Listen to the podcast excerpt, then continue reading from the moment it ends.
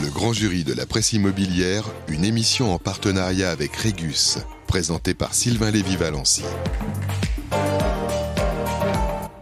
Bonsoir à toutes et à tous. 18h30 euh, pour votre grand jury de la presse immobilière. Voilà, l'édition de juin.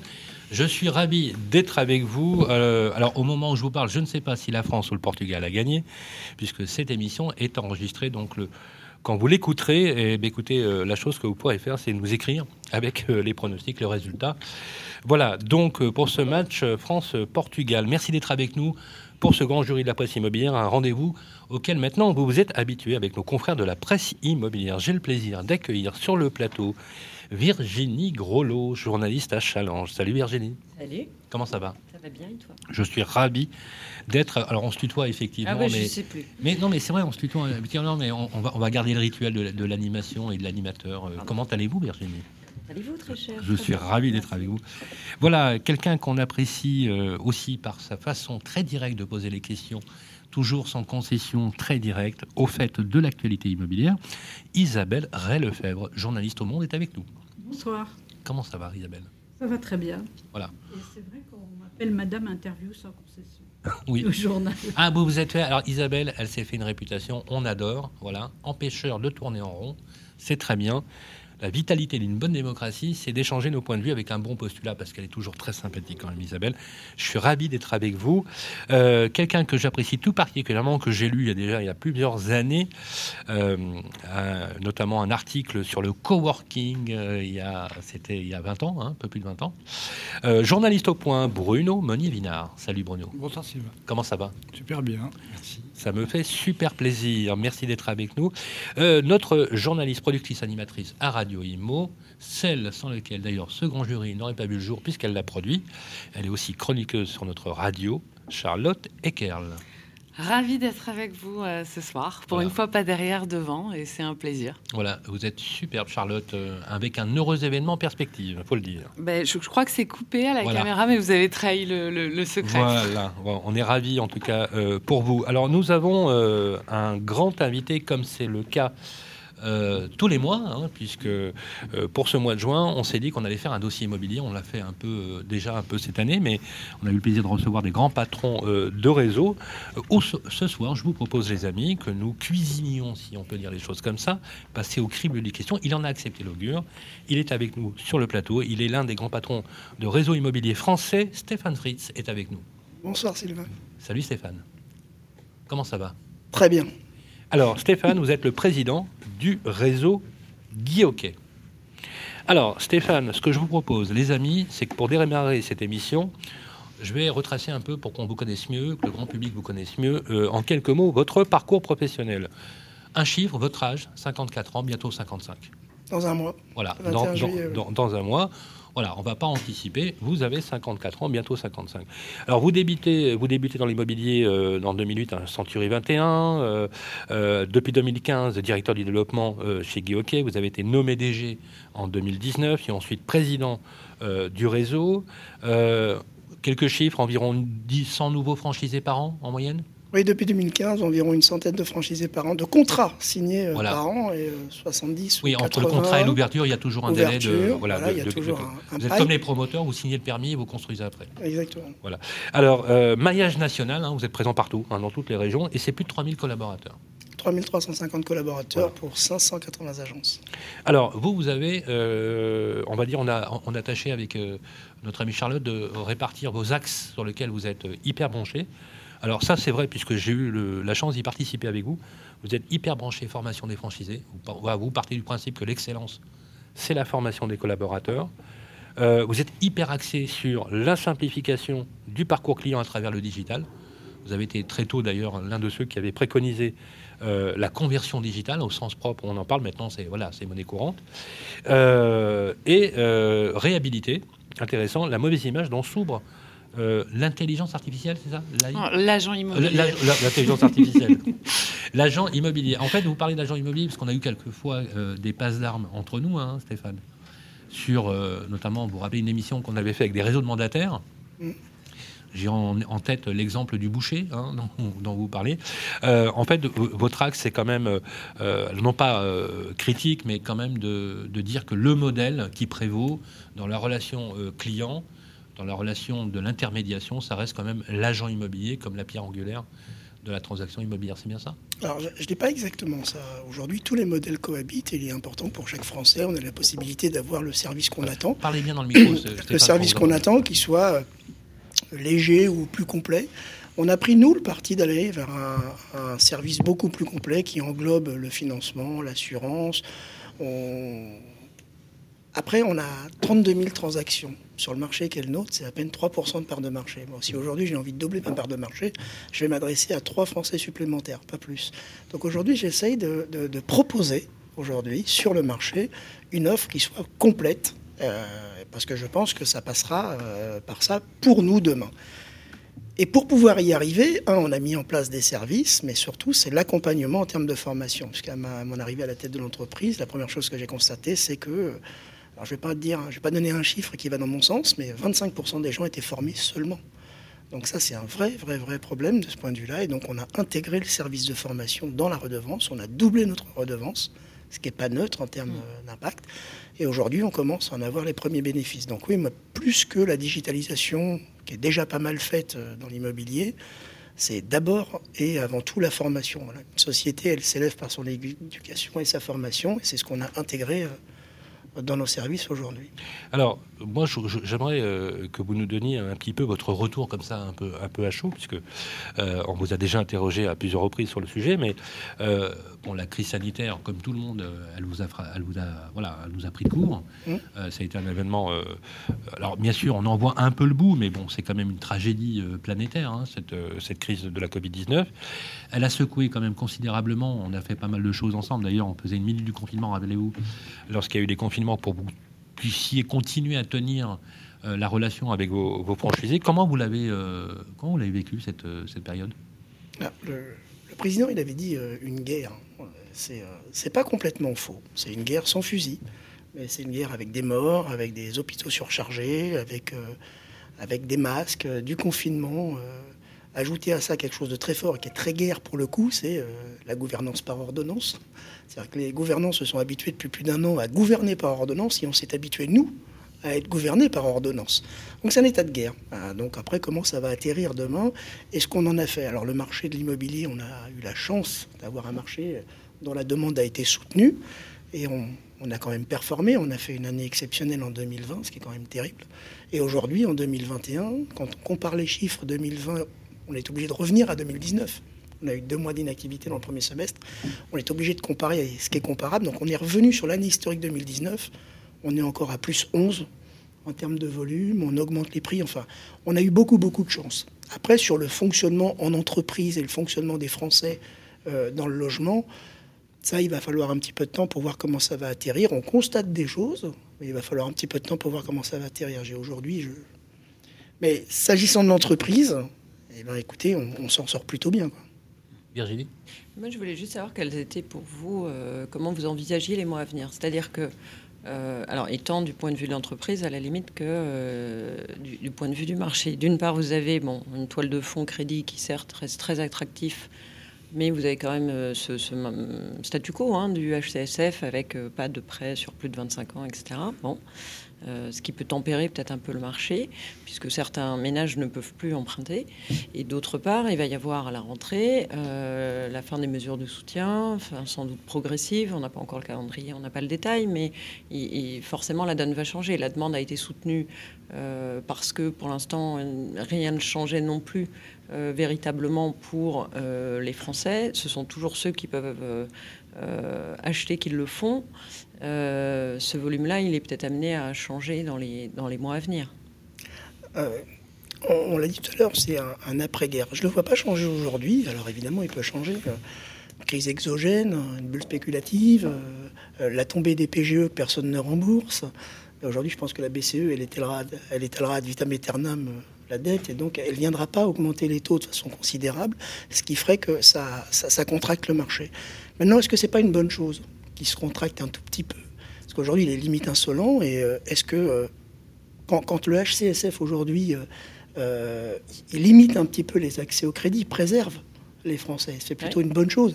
Et notamment les ménages les plus modestes. Regardez ce qui s'est passé en Espagne. Ils ont mis dehors tout un tas de gens. Aux États-Unis, de la même manière. On n'a pas ça. Nous, on a un amortisseur. Est-ce que c'est pas une bonne chose aujourd'hui d'avoir des mesures restrictives dans un marché fast Moi, je ne suis pas contre ça aujourd'hui. Je ne suis pas en train de me lever contre les mesures du HCSF. Si ça protège les gens, c'est bien. Un commentaire, Isabelle? C'est vrai que par rapport à la crise de 2008, il y a eu ce quoi qu'il en coûte, hein, qui coûte quand même 200 euh, milliards d'euros. Ah Et on voit le résultat, le PIB a baissé de 8%, mais les revenus des ménages ont augmenté de 0,6%. Donc les 200 milliards, ils sont quand même bien allés beaucoup dans la poche des ménages, pas tous les ménages, mais donc, euh, je pense qu'on va rebondir euh, assez vite parce que justement, on a maintenu... Ah oui, pensez que, pensez que. mais quand on parle, enfin, quand on parle de chômage de masse, euh, des défaillances d'entreprises qui ne seront plus aidées avec un effet escalier, hein, il y a quelques, il y a quand même quelques indicateurs qui nous, qui poussent à penser que le nombre de défaillances d'entreprises à l'horizon du printemps 2022 et la rentrée 2023 sera plus significatif. On dit qu'à rebours, alors, est-ce que c'est plutôt euh, mauvais augure ou finalement il y a une telle volonté de consommation de la part des Français que ça peut, voilà. La messe n'est pas dite. Ouais, la messe absolument. Euh, mais pour le moment, euh, on n'observe pas d'augmentation très forte du chômage ni des défaillances d'entreprises. Au contraire, il y en a eu plutôt moins. Donc, je pense que la leçon de 2008, c'est qu'on a voulu maintenir l'activité un peu sous cloche. Et donc, la sortie, moi, je suis pas pessimiste. On, parle, on, a beaucoup parlé de 30 glorieuses, je n'irai peut-être pas jusque-là, mais on parle d'une dynamique aujourd'hui extrêmement forte. On, a eu entendu des gens qui parlaient de défaillance d'entreprise, des PGE qui tombaient, des gens qui étaient à moitié déjà en dépôt de bilan, qui ont pris le PGE, qui sont partis.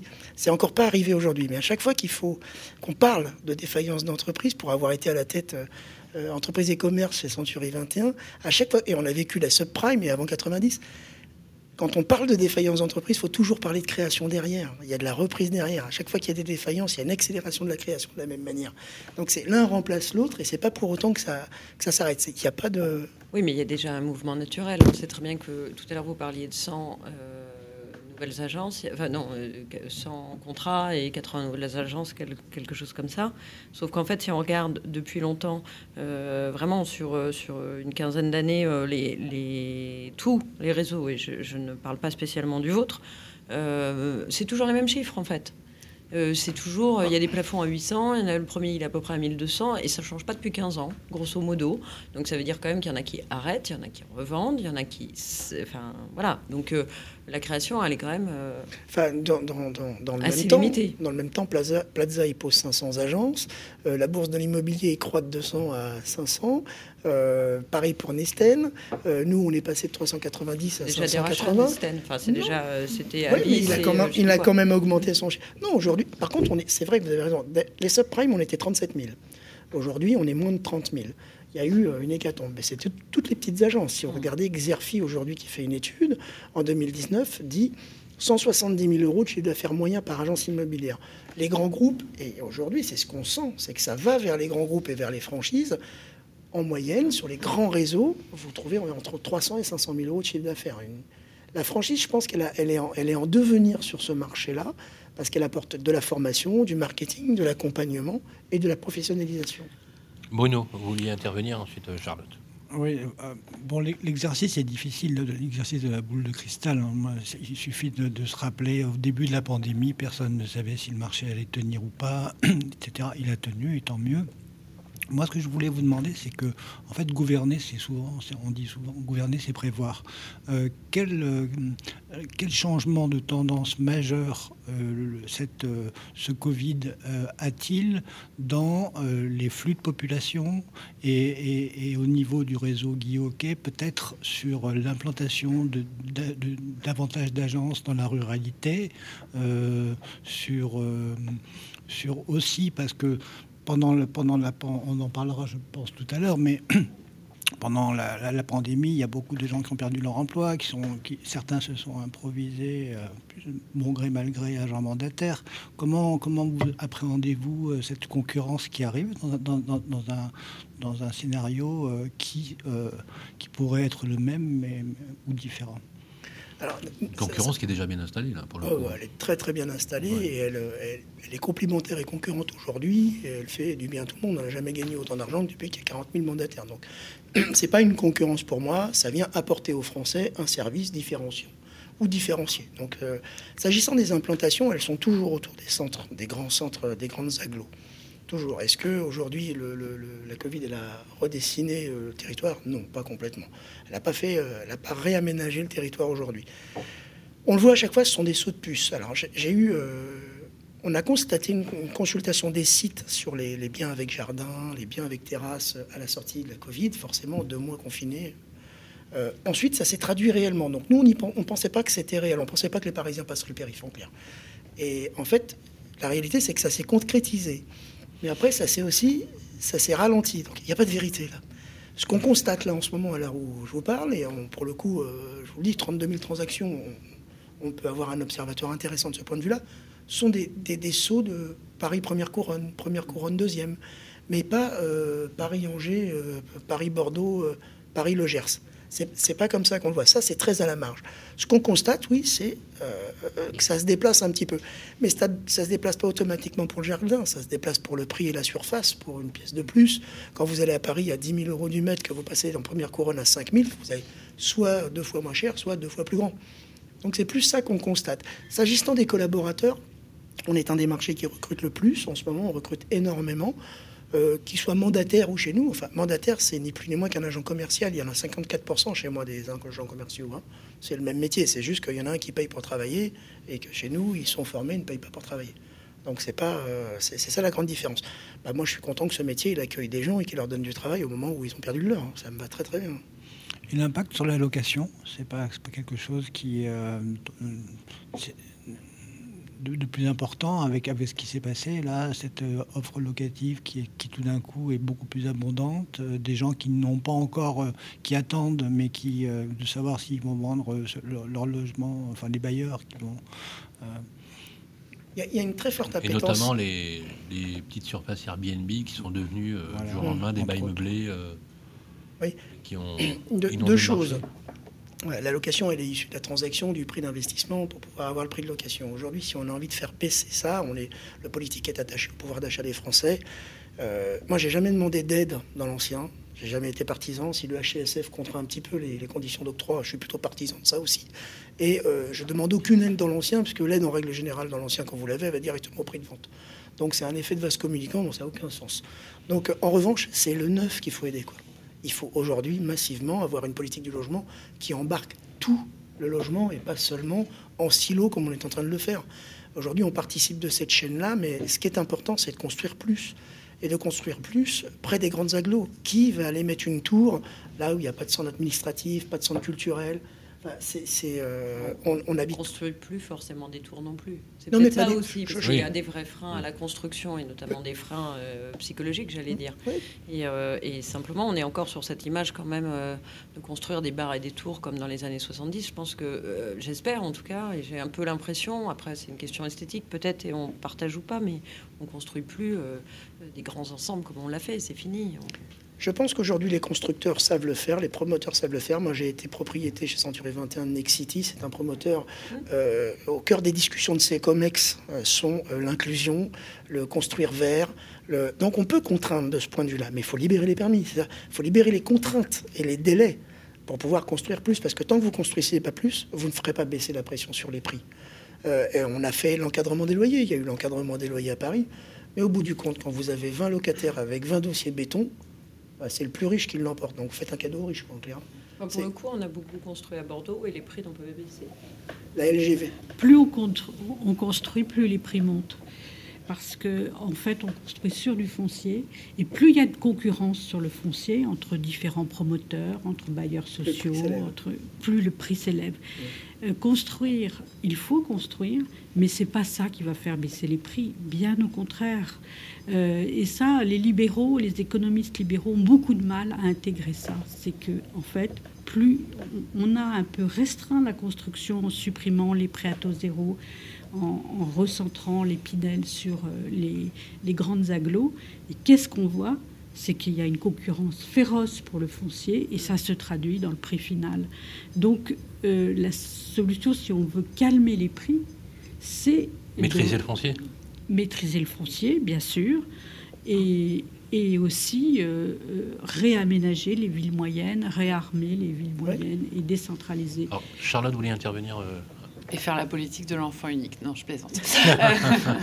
Euh, non, je voulais juste intervenir, mais du coup, on, est, on s'est éloigné un petit peu du sujet, mais sur ce que tu disais tout à l'heure, Virginie, et notamment le fait que, effectivement, après la crise des subprimes, euh, bah, il y a un certain nombre d'agences qui ont fermé, mais néanmoins, euh, le taux d'intermédiation n'a fait qu'augmenter depuis, donc ça prouve quand même aussi que, que bah, c'est un réflexe. Pas tant que ça, si. Bah, si, si, c'est passé de 50 à 70 50 à 70, c'est pas neutre. C'est-à-dire que là où il y avait un sur deux qui partait en, bah, en PAP ou euh, euh, là aujourd'hui, euh, bon, vous avez quand même pris, on va dire les trois quarts en étant gentil. La, part, de marché des professionnels de l'immobilier. 68 68 Même, même Corinne Joly. en 2008, c'était. regardez Corinne Joly, la patronne de PAP, qui a un très beau site, très ancien, qui est capé quand même, une belle réussite. Hein. aujourd'hui, elle coach. Elle fait du coaching. elle a bien compris que c'était compliqué aujourd'hui d'acheter seule. elle fait du coaching. Elle, elle, met un paquet sur 5, 700 euros, je crois. Et, elle accompagne. On voit bien que laisser seul les gens. Puis en plus, vous, vous mettez tous les travers la possibilité d'arnaque et tout, c'est en gré à gré. Aujourd'hui, un, agent immobilier, un intermédiaire, quel qu'il soit, peu importe le modèle, quel qu'il soit, il met sa carte T au milieu de ça. il met sa responsabilité, son assurance, sa RCP. On en a parlé sur BFM Business euh, pas plus tard que voilà, cette émission est enregistrée donc ce matin euh, dans, euh, dans le club IMO où on parlait des arnaques, vous savez, à la location. Aujourd'hui, maintenant, vous avez des annonces qui prospèrent. Moi, j'ai halluciné hein, complètement. Euh, des sites, euh, des sites comme Se Loger, même sur Bien Ici, PAP, euh, où on vous demande pour réserver, pour avoir un appartement, un transcash. ou un virement Western Union. Ah, mais ça, c'est le, le, support qui fait que ce soit. Mais comment c'est possible de voir, de, de, voir, de, non, voir... mais avant, non, non. Alors moi, je me rappelle très bien pour accompagner plein de gens à la location. Avant, vous aviez, on vous, certaines agences vous demandaient des chèques de réservation. Mm. L'arnaque a toujours existé et même, même hélas, hein. non mais bah, j'espère bien. Mais euh, je, et je pense par contre, pour en revenir au sujet du départ, c'est que c'est un vrai problème encore et toujours de formation et euh, mm. de, vigilance en tout cas euh, sur des pratiques et de chasse aux pratiques mais justement, vous, vouliez développer ce C'est exactement ça, justement, j'en reviens, parce que le taux d'intermédiation, il a augmenté. Je pense que c'est dû au fait que les professionnels de l'immobilier sont très certainement mieux vus aujourd'hui que ce qu'ils ne l'étaient il y a encore quelques années, même s'il y a encore des arnaques, etc.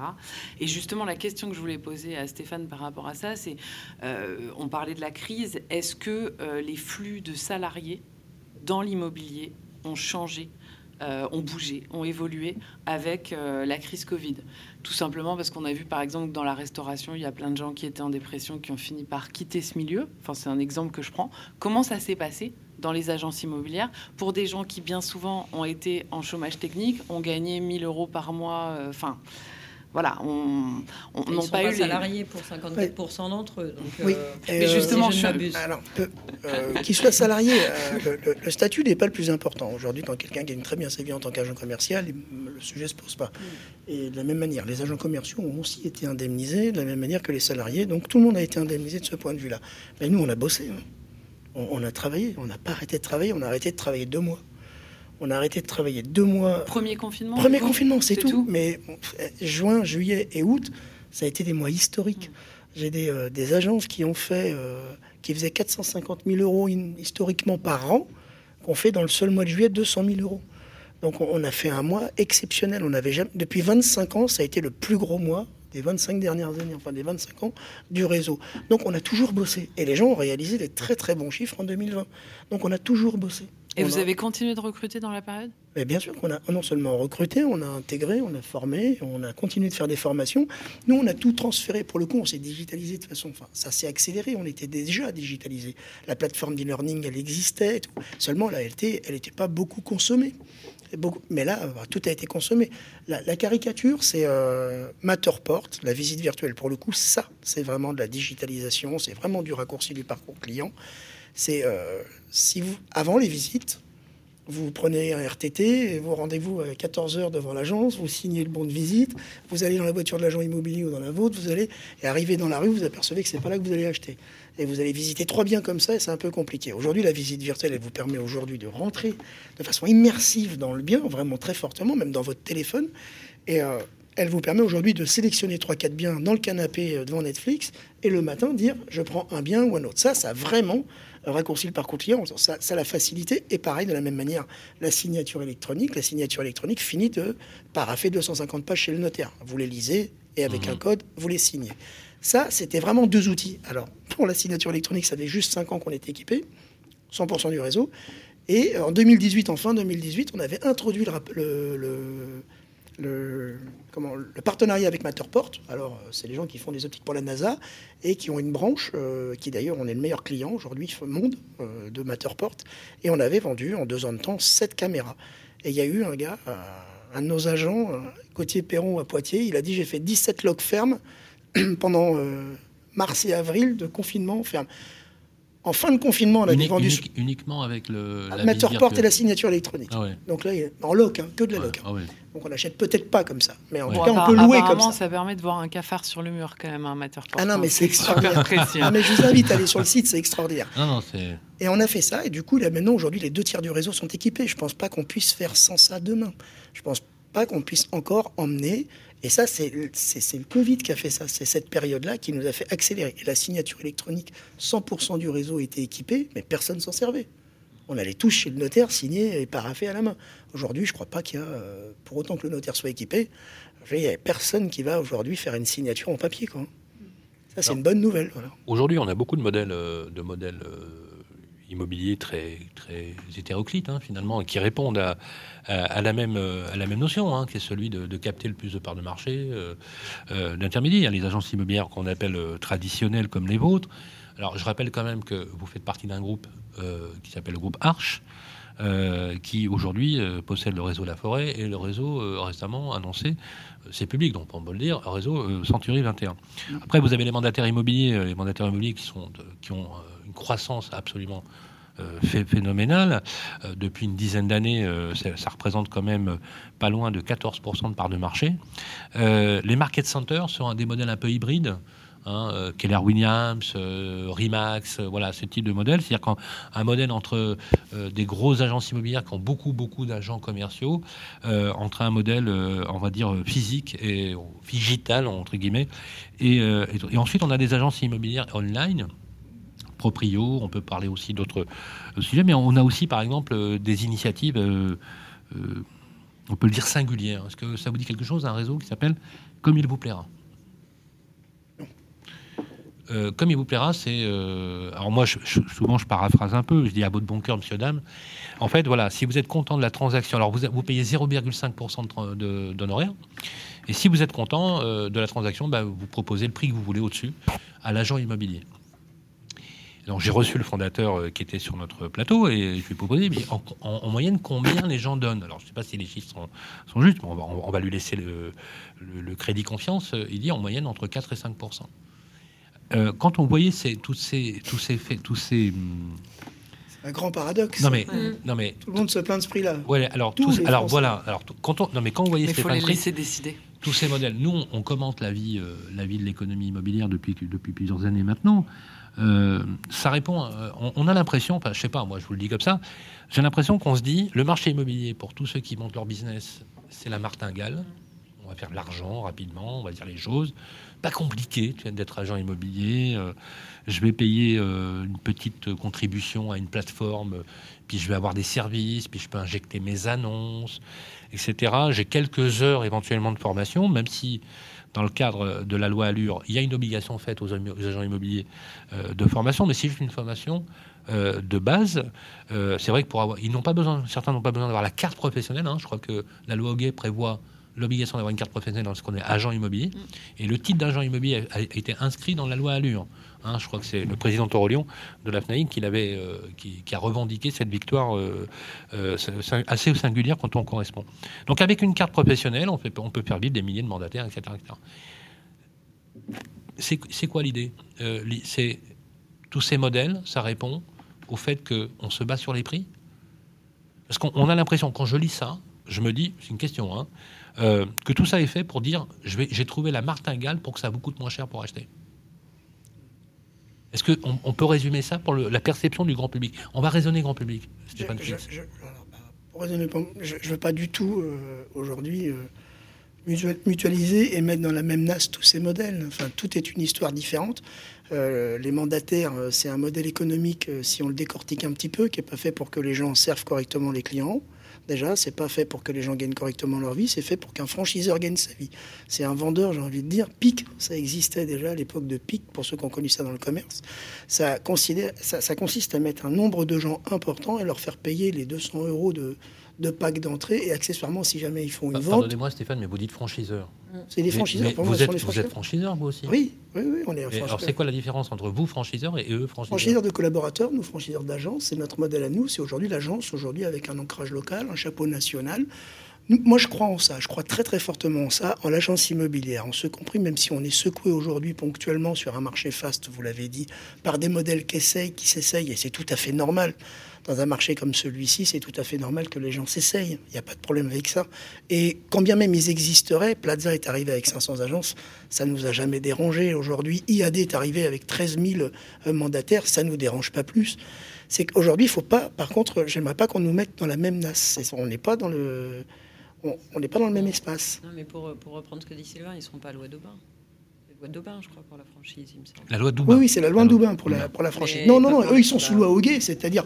Mais pour moi, c'est le fonctionnement économique d'un franchiseur. Enfin, vous dire, que... il a le fonctionnement d'un franchiseur, mais il n'est pas soumis aux mêmes règles que vous euh, bien sûr. quand vous signez votre contrat de franchise. À partir du moment où vous faites payer à votre collaborateur un pack, vous voyez, un pack informatique ou de communication, vous êtes, un, vous franchiseur. Et ça explique aussi la valorisation de ces entreprises. C'est parce que c'est de la récurrence. Même pas le chiffre d'affaires qu'ils réalisent, mais juste le pack. Déjà, rien que le pack, déjà, il donne énormément de valeur à l'entreprise par, sa, euh, par sa récurrence. Mais concrètement, un agent immobilier qui a une franchise dans une agence immobilière qui va payer un fonds de commerce, un loyer et embaucher les collaborateurs, il va mieux gagner sa vie qu'un mandataire. Un collaborateur dans une agence immobilière, il gagne bien mieux sa vie qu'un mandataire. Ça, c'est un fait. Et le franchisé, ça, lui aussi Incontestable. Bah, le franchisé, il a déjà non seulement. Il y, a, trois façons de gagner sa vie quand on est euh, agent immobilier. Il y a un, la valorisation de son entreprise. Deux, le bas de bilan c'est ce qu'on gagne au quotidien.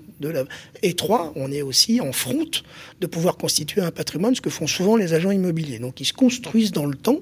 Alors oui, c'est vrai, on gagne moins tout de suite, mais on construit dans le temps, ce qui est peut-être un peu, un peu mieux de ce point de vue-là. Et sur un collaborateur, c'est sans conteste. Aujourd'hui, c'est incontestable et vous pourrez poser la question à qui vous voulez de ce point de vue-là. Les mandataires expliquent qu'ils vont donner 70 à 80% Mais si vous regardez le chiffre moyen d'un collaborateur et vous prenez leur chiffre divisé par le nombre de collaborateurs, chiffre d'affaires moyen d'un mandataire, d'un agent mandataire dans ces réseaux-là, c'est 25, 30 000 euros.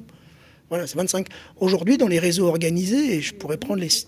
Pardon? Et chez vous, les collaborateurs? Alors, dans les 6, je vais, je vais être plus large que ça, plus que chez nous. Nous, on a 110 000 pour répondre à votre question beaucoup plus directement. Mais aujourd'hui, dans les plus grands réseaux, que ce soit Century 21, La Forêt, on peut prendre ERA, Plaza, globalement, ça oscille entre 80 et 130 000 euros. mais pas pour les... Non, pour le collaborateur pour le collaborateur. et il va gagner de, revenus. De, non, de, chiffre d'affaires réalisé. Et il va gagner sur ça. Il va gagner sur ça. il va gagner 40 40 ou 45 D'accord? D'accord. Donc si on fait une cote mal taillée, en gros, il, génère 100 000 de chiffres, il en gagne 40% il gagne 40 000. D'accord. D'accord? Et donc soumis aux mêmes, euh, aux mêmes lois que, en tout cas aux mêmes charges qu'un agent commercial ou qu'un agent mandataire. D'accord. Donc il un va, agent mandataire, il, va payer combien 30 de charges à peu Oui, voilà. Enfin, en tout cas, il va générer 40 000 euros pour lui. D'accord Et après, il en paiera les charges. Un mandataire, il va être payé 70% sur 30 000. Ça fera jamais 40. Et encore, pour ceux qui, les plus grands réseaux sont plutôt à 17 donc ou 20 000. Donc un collaborateur qui gagnerait 40 000 euros, qui va payer à peu près en agent co 30%, il va lui rester à peu près 28 euh, 000 euros. quoi. C'est ça, mais ils sont plutôt à 40. Les 28 000 euros dans sa poche. En net, en net une fois qu'il a payé ses charges, parce que l'agent commercial, il paye ses charges sociales. Donc quand il touche 40 000 euros, il doit payer ses charges, il lui reste en net net dans la poche, il lui reste. Oui, 28 30 000, c'est ça. Entre 28 et 30 000. Alors qu'un agent mandataire aujourd'hui, sur une base de chiffre d'affaires qu'il va réaliser qui est entre 25 et 30 000 euros, vous pouvez. Bah, il faudrait lui donner 100% et encore, il va faire ses charges et là, pour le coup, il va lui rester 22. Donc on gagne plus. Et à ça, vous devez enlever une autre chose le les, les formations, les cartes, les panneaux, la pub, euh, le pack qu'il doit payer. Bon, il faut enlever tout ça aussi. Donc en réalité, on gagne bien mieux sa vie dans une équipe et en plus, c'est quand même un peu plus sympa de travailler dans une équipe que de travailler tout seul à partir de sa maison. on gagne mieux sa vie. Mais seulement, le, prix d'appel, c'est la tête de gondole qui dit 70%, bah, ils sont de meilleurs aspirateurs que nous. Isabelle. Oui, le marché immobilier, en fait, euh, en, 15 ans, il a quadruplé de taille, puisqu'on est passé de 500 000 transactions à plus d'un million. Euh, les prix ont eux-mêmes doublé. Donc, euh, c'est un marché extraordinaire. Mais ce, qui est frappant, c'est qu'il n'y a pas de leader qui, se dégage vraiment. Euh, c'est un marché qui est émietté. Il y a toujours des nouveaux entrants euh, qui essayent effectivement des modèles différents, etc. On a l'impression quand même que c'est un marché qui s'émiette et qui n'arrive pas à dégager des, leaders.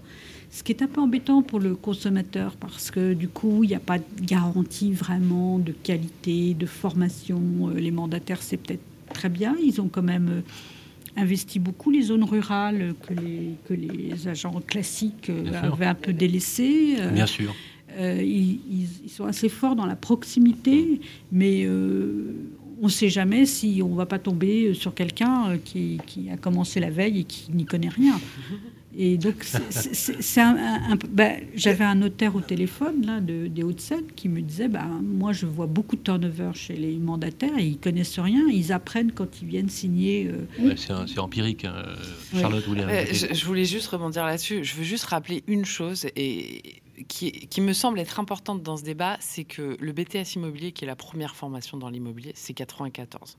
Déjà, quand on a dit ça, on se rend compte que finalement les gens formés dans l'immobilier, enfin j'étais bouché la veille, j'étais secrétaire, j'étais ce que je voulais, je pouvais euh, euh, en gros devenir euh, agent immobilier. Enfin, il y a eu la loi Hoguet, effectivement, qui a, qui abordé les choses, mais, mais, mais globalement, en gros, les premières, la première formation, c'est 94, donc ça fait moins de 30 ans. Ça fait 20, 26, 27. C'est ça Mais quand tu parles. Quand, tu parles de BTS, c'est deux ans. Tu vois, c'est pas euh, le, premier doctorat euh, dans, dans, dans l'IMO, euh, c'est quoi? Ils viennent pas dans la Transac. Hein les BTS, ils viennent pas dans la Transac, ils viennent dans la 7, dans la CoPro, dans la gestion. Ils viennent assez peu dans la Transac. Dans la Transac, c'est 15 jours. Hein, la formation, mmh. déjà le délai, c'est pas deux ans. Donc, c'est en 15 jours, ils sont envoyés rapidement. Donc la, la, bonne nouvelle, c'est que dans une agence, et le notaire pourra certainement vous le dire, le même notaire pourra vous le dire, quand la personne a mis 200 000 euros sur la table pour prendre un local, s'inscrire comme l'agent immobilier du coin, même s'il a du turnover, vous avez toujours au moins un référent le patron qui souvent, lui, sait les choses. Et, euh, Bruno. Oui, euh, les modèles économiques euh, nouveaux là, qui fleurissent avec un forfait à 3 000 euros, je ne sais plus, je ne vais pas citer de, nom de marque, mais en fait on se rend compte qu'il y a une sorte de tendance à vouloir professionnaliser, mettre sur des réglettes, sur, un canevas un peu industriel, un métier d'artisan finalement. Et même la, la formation, euh, bon, ok, il y a une formation initiale pour, que, pour connaître le, logiciel d'exploitation, etc., l'accueil des clients et j'en passe. Mais, mais ensuite, euh, la formation, elle se fait quand même beaucoup par euh, l'expérience partagée au sein d'une équipe. C'est peut-être ça qui fait la différence avec euh, la personne qui est isolée, qui a, beau avoir euh, des outils qu'elle paye, un kit, mais qui n'a pas, la transmission d'anciens, etc. Vous qui avez travaillé dans, différents réseaux d'agents immobiliers, je voulais savoir si justement cette complexification de, des réglementations qui touchent l'immobilier euh, à, plusieurs, à plusieurs niveaux, euh, elle est euh, aujourd'hui distillée dans des formations continues et, comment et à, quel, et à quel rythme, en tout cas pour, pour tout ce qui est... Je ne parle pas des bases de la loi Hoguet, hein, mais, mais, mais, pour les évolutions. merci beau cadeau. merci Bruno. La, non, non, c'est pas, pas, merci Bruno, parce que moi, en fait, ce, qui, ce, qui me, ce, qui me, ce qui me chauffe un petit peu, c'est que c'est sur des modèles économiques qui, qui ne sont pas nouveaux, en fait, qui explosent, qui ne sont pas pérennes, hein, mmh. euh, qui euh, ubérisent euh, la profession. C'est quand même un métier réglementé où on demande à des gens de, de, suivre des, une déontologie particulière. Hein. Quand, quand, tout d'un coup vous faites croire aux gens qu'avec 3000 euros, on va, vous allez gagner de l'argent, c'est pas vrai. Non seulement la personne, les, gens vont ouvrir une porte, faire la visite, et puis ensuite, dès qu'il y a un petit pépin technique, ça passe plus. Hein. Mmh. Et, on se rend, et moi, pour avoir interviewé des, des, vieux de la vieille, des vieux briscards de l'immobilier qui me disent, euh, bah, arrivé chez le notaire, euh, il y a une vente sur cinq qui casse parce qu'il y a un problème technique ou un problème juridique, etc. Et des gens qui gagnent à peine le SMIG, voire, voire Une vente sur cinq, ça, représente 20% quand même, hein, c'est pas neutre. Bah, non? Oui?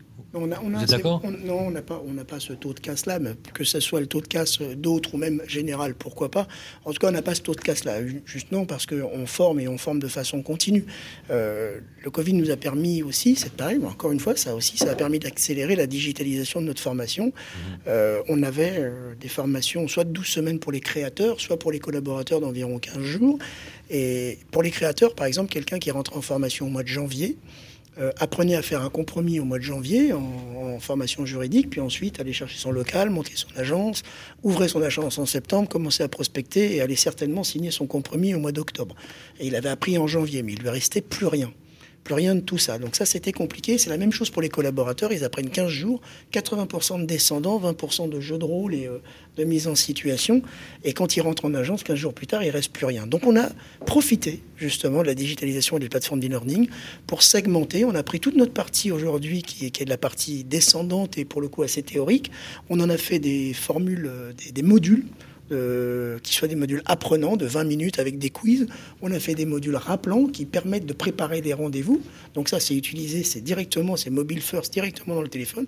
Et on a laissé la place à nos formations justement présentielles pour justement des jours de rôle des mises en situation, des choses dont on se rappelle même plus, euh, plusieurs mois avant. Donc ça, c'est ce qu'on a mis en place, c'est notre formation. Mais on n'est pas allé, euh, on est allé bien plus loin que ça parce qu'on s'est dit il y a un frein financier sur un marché fast où j'ai pas besoin de prendre mon collaborateur, de l'envoyer euh, trois jours en formation à Paris ou à Bordeaux, euh, il va pas produire en attendant, ça va me coûter de l'argent. Donc il y avait un frein financier quand à envoyer ses collaborateurs. C'est pour ça que je vous disais tout ça au tout début, 25% des collaborateurs formés, on ne peut pas suffire de ça. Et, pire que ça, le turnover, on est des broyeurs de collaborateurs, mais tous confondus et on peut se mettre dedans. C'est dramatique, alors que normalement on devrait être un ascenseur social juste magique. On a des, des, mômes qui ont échoué euh, à l'école. Une étude de marché, une étude de Ernst Young a été publiée euh, sur le baromètre de l'emploi immobilier. Euh, l'industrie, enfin votre métier recrute 250 000 personnes cette année. Non mais on peut, mais on, peut recruter 250 000 personnes. Si on en perd 200 000, ça ne sert à rien. Oui, bien sûr. C'est comment on les intègre, comment. Et donc on a inscrit aujourd'hui la formation dans notre redevance. Je peux vous garantir que lancer ça en période de Covid, c'est lourd. Décider de doubler la redevance variable dans une franchise en intégrant le service de formation, je peux vous dire que c'est pas neutre. On a fait ça et aujourd'hui, les deux tiers du réseau nous, nous ont suivis ils nous ont suivis. Donc, je, et on commence à voir le turnover descendre. C'est pas significatif au bout de 4 mois, mais ça commence à descendre. Donc je pense qu'on est sur le bon chemin. Virginie. Est-ce que le problème, il n'est pas ailleurs C'est-à-dire aujourd'hui, et pour reprendre ce que disait Isabelle, euh, est-ce qu'il n'y a pas trop de marques, puisqu'il n'y a aucune... Euh, il n'y a pas vraiment de différence en fait dans les services proposés, quelle que soit l'enseigne. Donc est-ce qu'il y a éventuellement trop d'enseignes? Est-ce qu'il y a trop d'agences? Parce que euh, la question du prix, alors certes, on peut en discuter. Euh, la question des responsabilités, je pense que celle-là, elle est importante. C'est-à-dire que euh, un compromis, si effectivement vous l'avez appris il y a six mois, enfin quand on voit aujourd'hui un compromis, c'est quand même 200 pages. C'est, pas un acte, c'est un véritable acte juridique qui, pour moi, relève plus de la compétence des notaires que des agents immobiliers. Donc il y a un problème de, responsabilité, ce qui est extrêmement important. Et ensuite, euh, quand aujourd'hui, notamment dans les zones tendues, vous devez aller voir 20 euh, agences différentes qui ne vous rappellent pas, euh, qui n'ont que quelques mandats en stock, parce que chacun a réussi à trouver un mandat ou enfin quelques mandats. Donc la probabilité pour que vous trouviez le bien que vous cherchiez, elle est extrêmement faible. En plus, une partie du marché en off-market. L'expérience client, puisqu'on adore ce terme, euh, elle est tout simplement désastreuse. Et je pense que euh, c'est pas, enfin, la question de la rémunération, elle est secondaire et que c'est vraiment ça. Et du coup, moi, je trouve que les formations, il peut y avoir une formation juridique au moins pour détecter un, minima euh, et pouvoir faire des vérifications, mais surtout, elle est sur euh, comment on travaille sa relation commerciale et comment on propose un vrai service qui soit différencié selon les marques. Je sais pas, si vous achetez une voiture allemande, euh, vous attendez un certain type de voiture par rapport à une voiture française, si je puis me permettre. Mais en même temps, on attire les talents. On attire les talents quand on propose des bonnes rémunérations. Donc, c'est pas complètement déconnecté. Et les talents, c'est ceux qui vont entretenir une bonne relation client. Enfin, je, c'est comme ça que je le. j'entends. Non, mais j'entends l'argument. Mais je pense que tu proposeras. Euh, une, enfin, une enseigne pourra proposer une bonne rémunération si elle a un volume d'activité suffisant et si elle a des clients qui sont satisfaits. Qui, on n'est pas dans, sur des niveaux de satisfaction client euh, colossaux non, mais chez les agences. comme ça, ça paraît évident. Je veux dire, euh, les clients, ils, cherchent. Il y, a plusieurs questions en une. Savoir s'il y a des leaders. Donc non, il n'y a pas de leader. Moi aujourd'hui, je participe des leaders du marché aujourd'hui et de premier plan, et on a 3,2% de part de marché. Donc aujourd'hui, en dessous de 20 à 30%, on n'est pas leader, hein, je pense. Hein. Et tout confondu euh, avec Citia. Fritz, vous faites partie d'un groupe qui s'appelle Citia, quand même, qui a Citia, Belvia, ah, euh, qui est un très gros administrateur de biens, bah. propriétaire du groupe euh, du réseau Guilloquet, propriétaire de Century 21 maintenant, propriétaire de la, forêt. Là, ça va commencer à être intéressant. Et, et, de multiples enseignes, petites enseignes de rachat, qui a fait le groupe en la personne de son président fondateur, Philippe, Philippe Briand. Ce qui représente quoi au total Vous êtes 10% sur le marché de la transaction et second en administration de biens derrière Foncia. C'est pas mal. Ensuite, il a aussi Saint-Pierre Assurance, qui est le deuxième courtier d'assurance de France. Est-ce que ça veut dire que le nouvel port de part de marché et euh, oui. clairement, oui. 10% de part de marché et 5, 6, 7 marques. Combien de marques? C'est un truc. Euh... Alors, ça, si on ça, commence. Une règle, une règle, de trois simples. Il y a un million de transactions. Il y en a 70% qui sont faits par des professionnels. Il y a 35 000 agences. Ça fait 20 ventes par agence. C'est pas beaucoup. C'est très que servent les crises. Ça fait deux. Ça fait le ménage. Ça fait deux, deux ventes par, par mois. Ça fait deux ventes par mois. Et quand vous faites que deux ventes par mois, ben vous n'êtes pas bon. C'est comme nous, quand on fait qu'un article de temps en temps, on n'est pas bon. On, mais, ça, c'est comme les gens qui ouvrent des restos, euh, qui se font une Après, lubie, qui se disent je vais, en faire, je vais ouvrir un resto et j'ai envie de faire ça. Et puis euh, finalement, bah, il s'avère que ça fonctionne pas. C'est-à-dire que si la personne a là, je dis n'importe quoi, une licence. Dans ces cas-là, c'est un problème de recrutement. Une non, mais une licence de droit, tu, demandes ta carte et tu ouvres une agence. Si tu fais 20 ventes dans l'immobilier de prestige à 10 millions d'euros la vente. Mais ça, mais... Ah bah pour avoir la carte, il faut quand même avoir un niveau d'études. mandataire, il y a besoin de rien.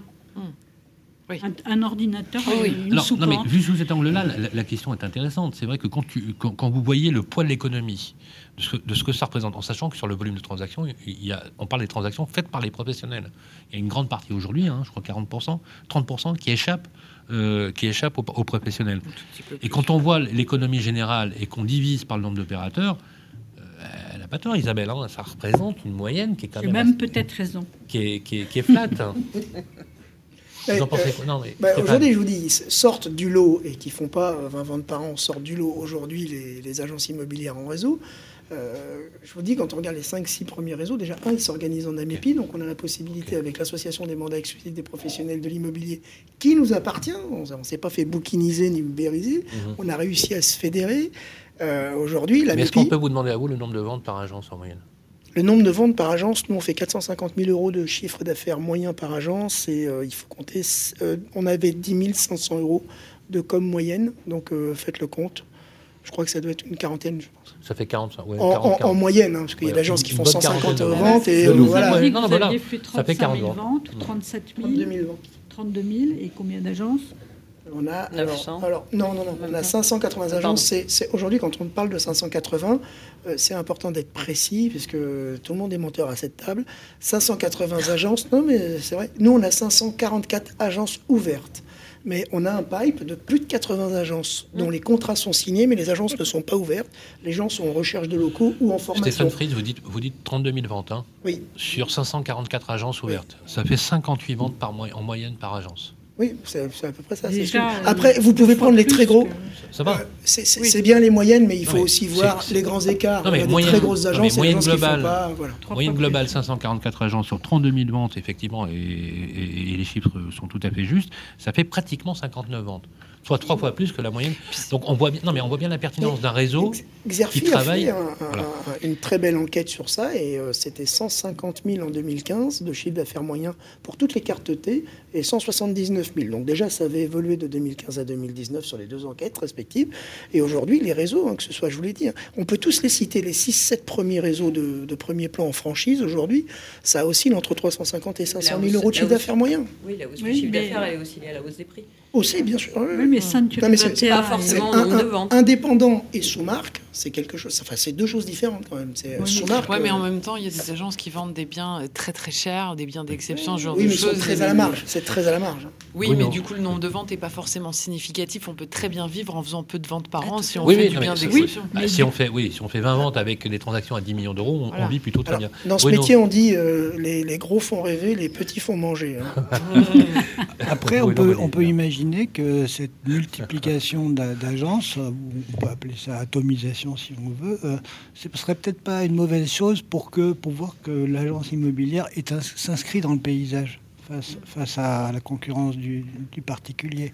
Hein, je sais que lorsque vous avez, euh, moi j'étais très surpris de découvrir ça, mais quand vous avez euh, deux boutiques euh, qui sont l'une en face de l'autre, bien souvent, non seulement elles se cannibalisent pas, mais elles font venir de, des, clients supplémentaires.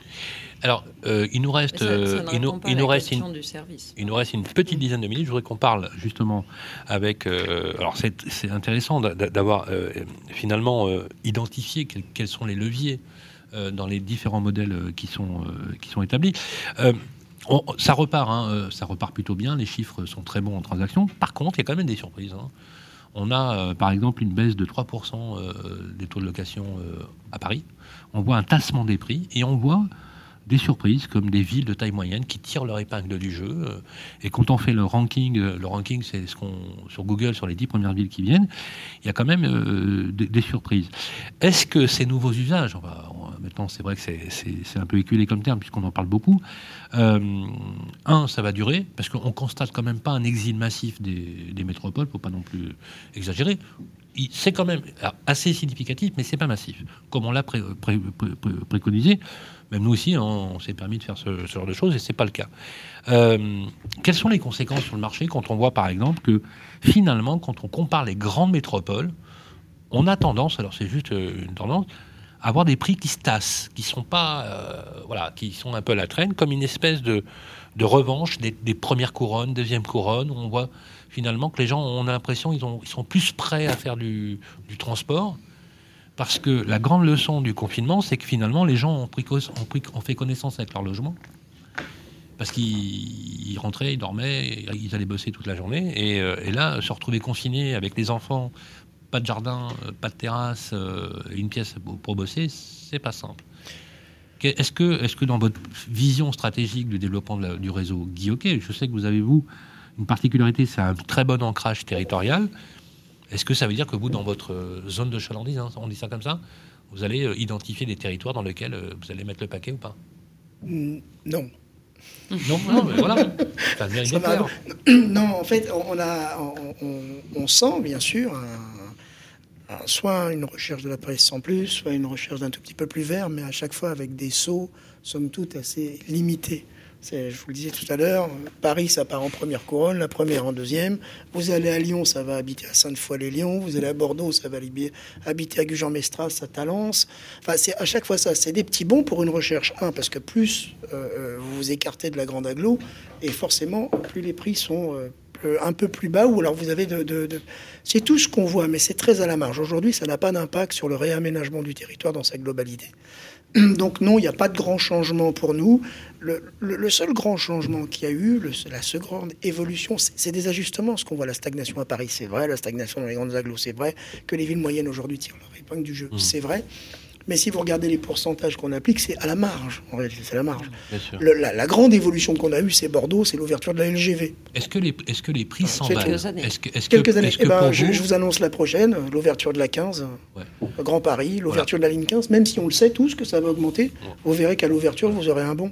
C'est une certitude. Après, peut-être pour restagner derrière, mais l'ouverture de la ligne, c'est tout de suite. On voit des hausses de transactions, par exemple, publiées par la SAFER, vous savez, pour la ruralité, euh, sur des zones rurales, hein, sur des centres-bourgs, des petits villages, des villes de moins de 30 000 habitants, une augmentation de 6% euh, de transactions, alors que c'était plutôt euh, négatif, et, une 12% de valeur plus. Donc, on a l'impression que la ruralité est en train, là aussi, de devenir un, un pari intéressant. Euh, la, question, la question c'est, on, parle souvent d'étalement urbain, euh, voilà, de, problématiques de logement, de précarité du logement. Récemment, il y a un ostéopathe à Marseille qui a été condamné euh, à une peine de prison avec sursis, à sortie, une peine ferme avec du sursis, pour avoir mis en danger la vie d'autrui avec sa marchand de sommeil, hein, clairement. depuis, que, depuis que la loi a évolué vers la qualification pénale des marchands de sommeil, on a l'impression que ce modèle-là, qui, permet de dire aux personnes, bon voilà, on va investir des territoires euh, intermédiaires, euh, on réglerait peut-être la, une partie du, problème du logement ou pas, et en, quoi les agents immobiliers sont vecteurs de, ce type de choses? On, a tous envie de ça, d'un étalement un peu hmm. plus... Le temps que vous sortez pas les centres administratifs, culturels, financiers, économiques, hmm. et vous les amenez pas, les gens, les gens habitent autour de ça. La réalité, c'est ça c'est le transport, c'est euh, le centre administratif. 30% euh, des théâtres aujourd'hui sont dans Paris. Euh, si vous voulez voir de la culture, c'est compliqué. c'est ça le sujet, c'est qu'aujourd'hui, tant que ces centres-là, aujourd'hui, il n'y a pas une volonté politique forte mmh. de venir les décentraliser, on n'habitera pas à côté. Quoi. Donc, donc c'est pour ça que soit on autorise à construire un peu plus peut-être vertical, pourquoi pas, mais inclusif et soucieux de l'environnement, mais un petit peu autour des grands centres, pourquoi pas, parce que pour c'est ce que fait Grand Paris. Hein. Le Grand Paris, aujourd'hui, ça, euh, ça relie les banlieues entre elles et ça les ramène à Paris et donc ça va donner de la proximité. Ça, c'est, mais c'est long, quoi. C'est très, très long. Et c'est cher. Et c'est très cher et c'est très long. 35 milliards. Ah oui. Et c'est très long. Le Grand Paris. Le Grand Paris, oui, mais c'est 60 oui, milliards. Mais c'est indispensable. Mais, mais, indispensable, enfin, euh, dans, une grande métropole. Je trouve que ça arrive trop tard. Je me demande si ça arrive pas trop tard. ah bon? Oui. C'est jamais trop tard. Vous avez lu le rapport du GIEC euh, ce qui est sorti ce ah matin ah bah, C'est trop tard, on va tous mourir de toute façon. Même si on arrête tous les gaz à effet de serre, toutes les voitures dans les ah villes, c'est trop tard. Oui, j'ai même lu un article, j'ai même lu un article en disant voilà, on avait 10 ans pour agir et c'était il y a 15 ans. Donc, euh, non, mais sur le Grand Paris, euh, tous ces milliards, moi je me demande s'ils n'auraient pas dû les mettre pour entretenir ce qui existe, remettre à niveau ce qui mmh. existe, mmh. et puis les investir dans les villes moyennes.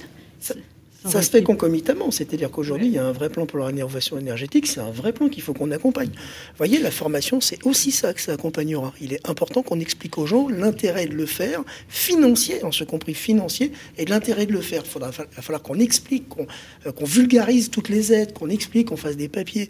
Donc ça, ça c'est important, mais ça va de pair. C'est-à-dire la, la rénovation énergétique, c'est pour ça qu'il faut un plan logement général. Il faut embarquer le neuf, la rénov alors qu'on le voit en silo. En fait, vous, vous parlez d'une politique globale du logement. Hein, oui, euh, c'est, clairement, c'est un appel aux politiques, ça. Hein. Ou Stéphane Fritz, président. Oui. Euh, Bruno, Bruno Tout à l'heure, euh, Stéphane parlait du, verrou psychologique des Parisiens qui avaient sauté en dehors du périphérique. Moi, je pense que le, le Grand Paris, c'est une formidable opportunité. Peut-être qu'elle vient un peu tard, mais qui va, à mon avis, qui révolutionner toute, euh, la façon de, travailler, euh, déjà de télétravailler, de travailler, mais aussi d'habiter. Euh, on, parlait, on évoquait les envies de chacun. Alors, elles ont été exacerbées par les confinements, hein, évidemment. Mais rappelons quand même, j'en profite pour, dire que là, le, le Point a fait un, un numéro cette semaine spécial immobilier dans lequel je montre une carte. Ça, c'est assez inédit. On peut la montrer à la, caméra, une, si vous voulez. Une, carte des prix euh, rue par rue, des, prix parisiens rue par rue. Et que, nous, dit, que nous dit cette carte euh, euh, C'est qu'en fait, les prix, ils ont doublé. En, ils ont doublé en 10 ans et ils ont quadruplé en 20 ans.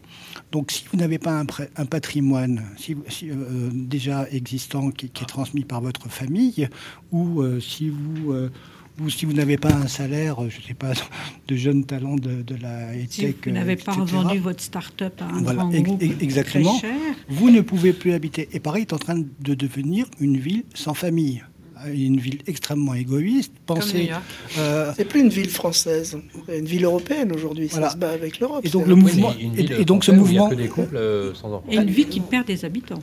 des villes, des villes. Oui, paradoxalement, et qui a perdu 100 000 places de parking aussi, puisque on croit qu'on circule dans Paris, etc. Mais il y a de moins en moins de places de parking. C'est clair qu'à un moment donné, il n'y aura quasiment plus de voitures dans Paris. Une ville de cheveux blancs et une ville de, jeunes, de, jeunes de, jeunes célibataires qui, sont, qui peuvent payer un éclair au chocolat à 5,50 euros en allant chercher un trottinette. Donc ce mouvement naturel des familles vers la première couronne, vous parliez de petits pas tout à l'heure, mm. moi je pense que ça va, ça va, ça va s'accélérer. Je crois aussi, et notamment, bah, on parlait de la ligne 14, de la ligne 15, et tout ça, ça va.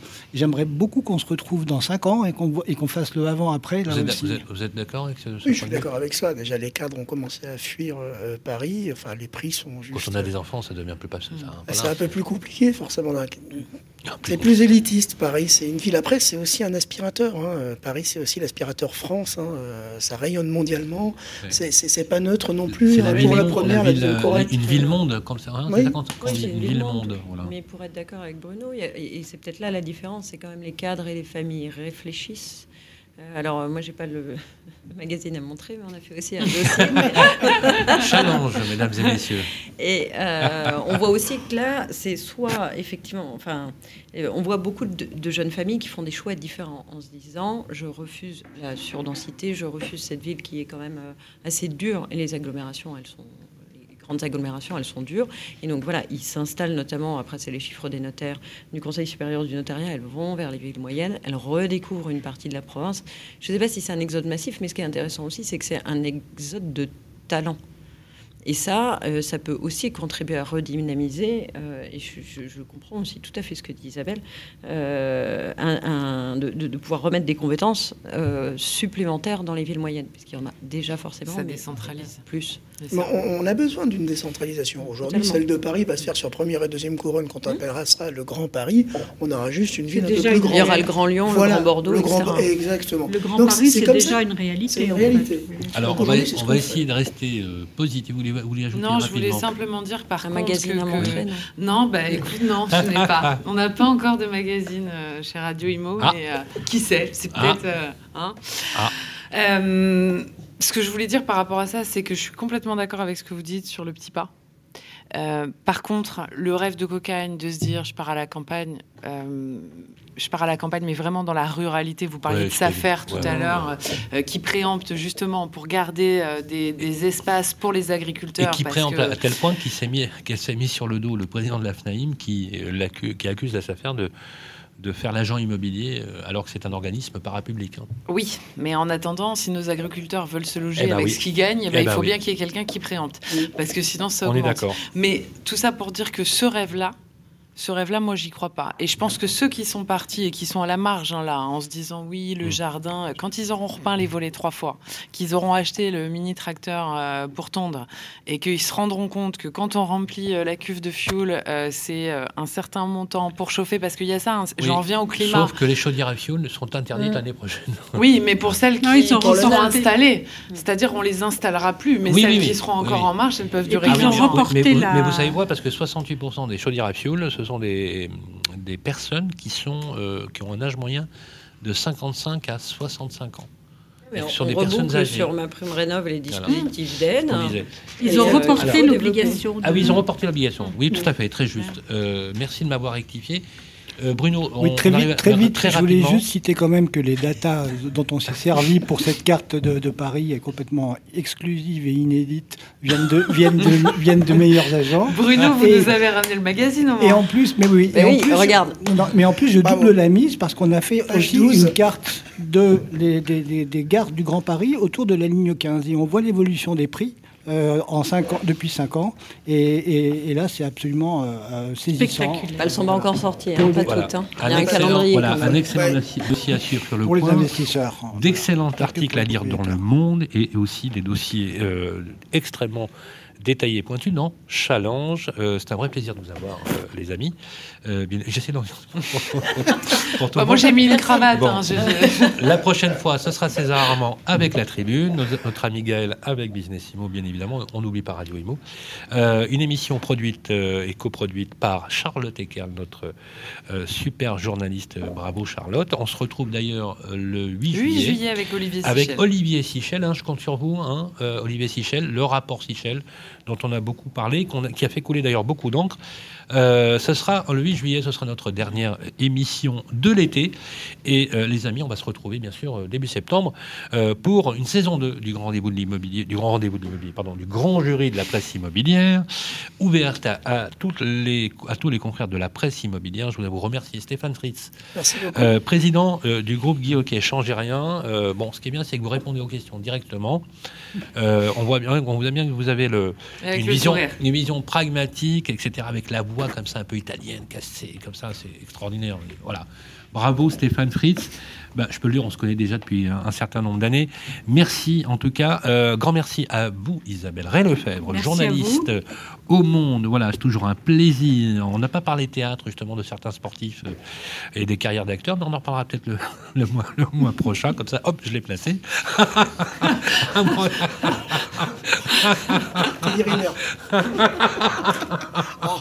C'est pas possible. très bon. Robert De Niro n'a qu'à bien se tenir. merci Isabelle. merci, merci à Virginie euh, Grolot, euh, journaliste à Challenge. On se retrouve le mois prochain, Virginie. Toujours un plaisir d'être avec vous. Avec notre ami Bruno Monnier-Vinard, journaliste au point. Voilà le point, le dossier immobilier. on l'a vu. Merci à Baptiste Plouchard en technique qui a euh, coordonné de main de maître cette émission. Cette émission est à voir en replay sur l'application de Radio Imo, mais aussi sur tous les agrégateurs de podcasts qui vont bien. Répondez, likez à vos questions, euh, posez-nous des questions, etc. Mais s'il vous plaît, soyez plutôt sympa. Merci, à bientôt. Le grand jury de la presse immobilière, une émission en partenariat avec Régus, à réécouter et télécharger sur le site et l'appli radio.imo et toutes les plateformes de streaming.